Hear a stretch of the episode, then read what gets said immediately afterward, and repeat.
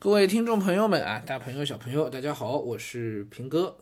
嗯嗯，今天书房讲个什么东西呢？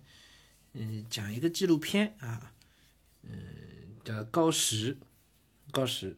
嗯呃，可能最近大家已经通过一些媒体报道，好像也更多人关注到了这部纪录片啊，关注到了这个主角叫唐尚君啊，然后拍摄者呢是何汉利。何汉利呢，其实是唐尚君读高三时候，高一、高二、高三的同学啊。嗯，大这个大概的事情呢很简单，就是这个人呢不停的高考、高考、高考，考啊考啊考啊。拍片子的时候呢很早，嗯，那当时他才复读了大概三四年吧，四五年啊。啊，你想想，高三就三年嘛，高十啊复读了七年，第七年的时候，然后拍的他。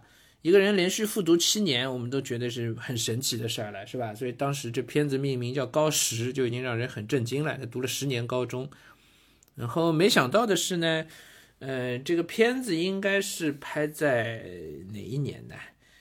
二零一六年应该是，啊，一六年。那到现在又是六年过去了，然后这哥们儿还在高考。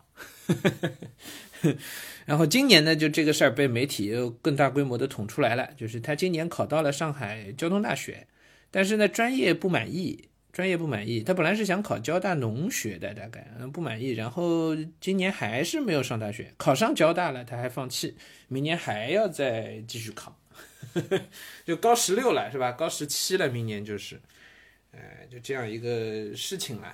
作者这个这个主角叫唐尚君啊。听我现在这么一讲呢，你们一定会觉得，因为我的语言上其实在引导大家往那个方向去想，就是觉得这个人啊有点胡搅蛮缠，有点不可理喻，是吧？嗯，你一定会这么去想的，因为我我就是这么在说，这已经是我的价值观了啊，我我的判断了。可是呢，我还是想比较客观公正的来说几句啊，嗯。首先，在在我传达我的价值观之前啊，我我想首先声明一点，就是请大家自己去看这个纪录片。你不要管现在最后的结果怎么样，你也不要预设的带着六年以后的结果去看，你要把自己还原到当时当刻那个情景去。因为你现在知道六年以后的它最后的这个结结果，再再去看，你会觉得很多东西你看出来味道都不对。哎，这个片子我其实很早很早就看过，一六年刚拍出来的时候，我应该就看了。嗯，然后呢？而且当时是有朋友给我推荐了之后，我还不是在那个大平台上看的，我还去找找了这个下载的这个片源去看的。然后看完之后呢，你们知道我当时是什么感感受吗？一六年我看完的时候，看完我的感受就是被震撼到了。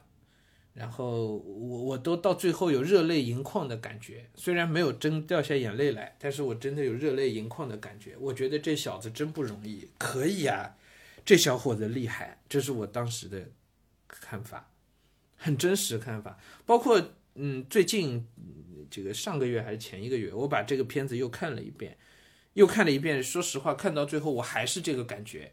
可是当我再一想，他他今年交大都没去上。哎呀，那个感觉就不一样了，很神奇，你知道吗？一个事情，所以我我们人要做到客观太难了，要做到客观太难了。任何一点点信息，一些补充信息的变化，都可以颠覆我们的认知。我们觉得这个事情对，我们觉得好，可能你再稍微补充一点信息，你立马就觉得，哎呀，这事情不对不好。然后再补充一点信息，可能你又觉得要回来。所以人的这个个体的判断啊，就太靠不住了，太靠不住了，各位，这可能是我今天真的想跟大家真正要说的东西啊，就是这片子没有变，一六年拍出来什么样，二二年这片子还是什么样，没有补充过东西，没有什么导演剪辑版，还是这同一个片子啊。然后一六年的时候你去看这个片子，呃，这个这个人考了考了高考，读了高中读了十年，高考考了七年，考了七次。啊，每一次都考得比上一次更好，哎，然后呢，他考上人大，他最后还是没能去。其实过程当中考上学校都还不错，但是他一门心思就是要拼。当时片子里他号称要去拼清华，要去拼华中科技，后来其实知道他是想拼清华，然后所以人大他都没去。哎，你这片子最后看到他考上人大，拿了那个录取通知书，很兴奋的，很高兴的回到家，父亲虽然得了肺癌，对吧？但是怕他把这个东西拿出来给父亲看，给家人看，告诉家人我这几年骗了你们，我这几年号称在工作，其实我一直在读书。我现在已经三十岁了，我终于考上了人中国人民大学。当他把这个东西拿出来，这片子最后的时候，我是相当感动的。哎，虽然他可能也是一个所谓叫小镇做题家，是吧？这这真的就是做题做上来的。但是一一个人有这样的心气儿。为了一个目标，坚持这么干下去，一直在那里读，哎，最后他还去实现了自己的目标，接近实现了那个目标。看到这里的时候，我真的是热泪盈眶啊！我觉得我我们生活中需要这样的精神，每个人都需要这样的精神，代价很大，但是值得吗？你从功利的角度来讲，花费这么多年青春考一个这样的成绩，不见得就是值得的。可是。了解我的一个听众肯定都知道，我从来都不觉得我们应该用特别功利主义的眼光去看待日常生活的选择。哎，那些非功利的，甚至是反功利的做法，往往就是那种能让人热泪盈眶的做法。我说一句特别政治正确的话，就是，呃，所有的革命先烈就牺牺牲自己的生命，付出的代价够惨重了吧？为什么要这么做？因为他们觉得值得。而这显然就是一个非功利的做法，因为功利的做法，生命就是第一要义，保住生命才是最重要的。于是没有人抛头颅洒热血，是吧？哎，所以是那种抛头颅洒热血、不顾个人利益的做法，会让人觉得特别的值得钦佩，特别感动。那靠高石这部片子看到最后，我觉得这个唐尚君身上简直就已经有了这样一种。正气一腔孤勇啊，振奋一腔孤勇啊！那这种《刺客列传》里面，《史记·刺客列传》里有的啊，专诸豫让，这个聂政荆轲这样的精神，就是振奋一腔孤勇。我不去管那个成绩，我非考出来不可，我一定要拿到这个东西。你说是证明自己也好，你说是为了未来这个读好的大学，你说是梦想，你不不论你说什么，可能他自己唐山军自己都讲不清楚到底是为什么，但但但就是这么干了。哎，我觉得这种振奋一腔孤勇是特特别让人动容的。哎，考了七年是吧？哎，可是你知道，到今年把这片子重新炒出来的时候，我今年在腾讯视频上看到这个视频，上个月还前一个月，我看到的时候我就一惊，我说：“哎，这片子我看过呀，怎么现在拿出来这个呢？难道是因为开学了，所以腾讯把这个以前高考的片子拿出来炒一遍吗？”再一看，不不不对啊！这片子弹幕上面好像很多人都在骂他，然后再一看，天哪，他今年又考了，考到今年人大没去，人大没去算了，考到今年交大还没去，这是想干嘛呀？哎，同一个片子是吧？今今年再看一遍，时过境迁，感受完全就不一样。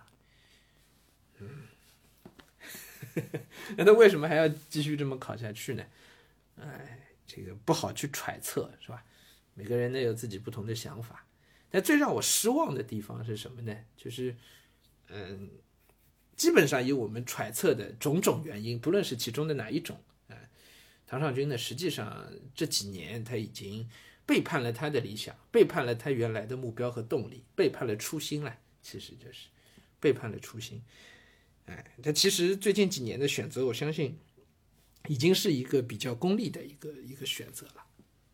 啊，已经是一个功利的选择了。那面对这种功利的选择，就从神坛上掉下来了，是吧？我觉得就没有什么感动不感动、佩服不佩服之说了。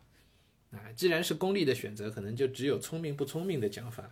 说实话，我也觉得从功利的角度看，这个连考十三年，这并不是一个聪明的做法。OK，就功利谈功利，那这个 就是做投入产出比的分析，是吧？这个明确说，我觉得这也是一个很傻的做法，也是不值得的，啊！但是为理想，我们就不能谈功利，就不能去做投入产出比、性价比的分析。理想是理想，那是不容置疑的东西，啊！我不叫不能不容置疑啊，那是 不能说不是，那不不不能是不容置疑，它是它是不容你自己去怀疑的东西啊！我是说自己啊，那是需要你花费心力去努力实现的东西。是吧？那个是梦想。呃，其实呢，现实生活中啊，有太多太多的东西让我们看到都是打着梦想的幌子，打着理想初心的幌子，干的都是偷鸡摸狗的事。哎，好多好多的，多到我其实早就已经不敢再公开场合说，我也是一个心怀梦想、有有情怀、有理想的年轻人。这不仅因为我已经不年轻了，也是因为我现在已经很羞耻于讲情怀、理想这样的词，不是因为我自己没有，而是因为这些词太弱小，太容易被人利用。就像我曾经感动于唐尚君的复读的故事一样。哎，哎，你可能没有全听明白，哎，你自己看片子，看完了，结合最近的媒体报道，网上都能搜到他的报道，有各种各样的评论，非常的两极分化，是吧？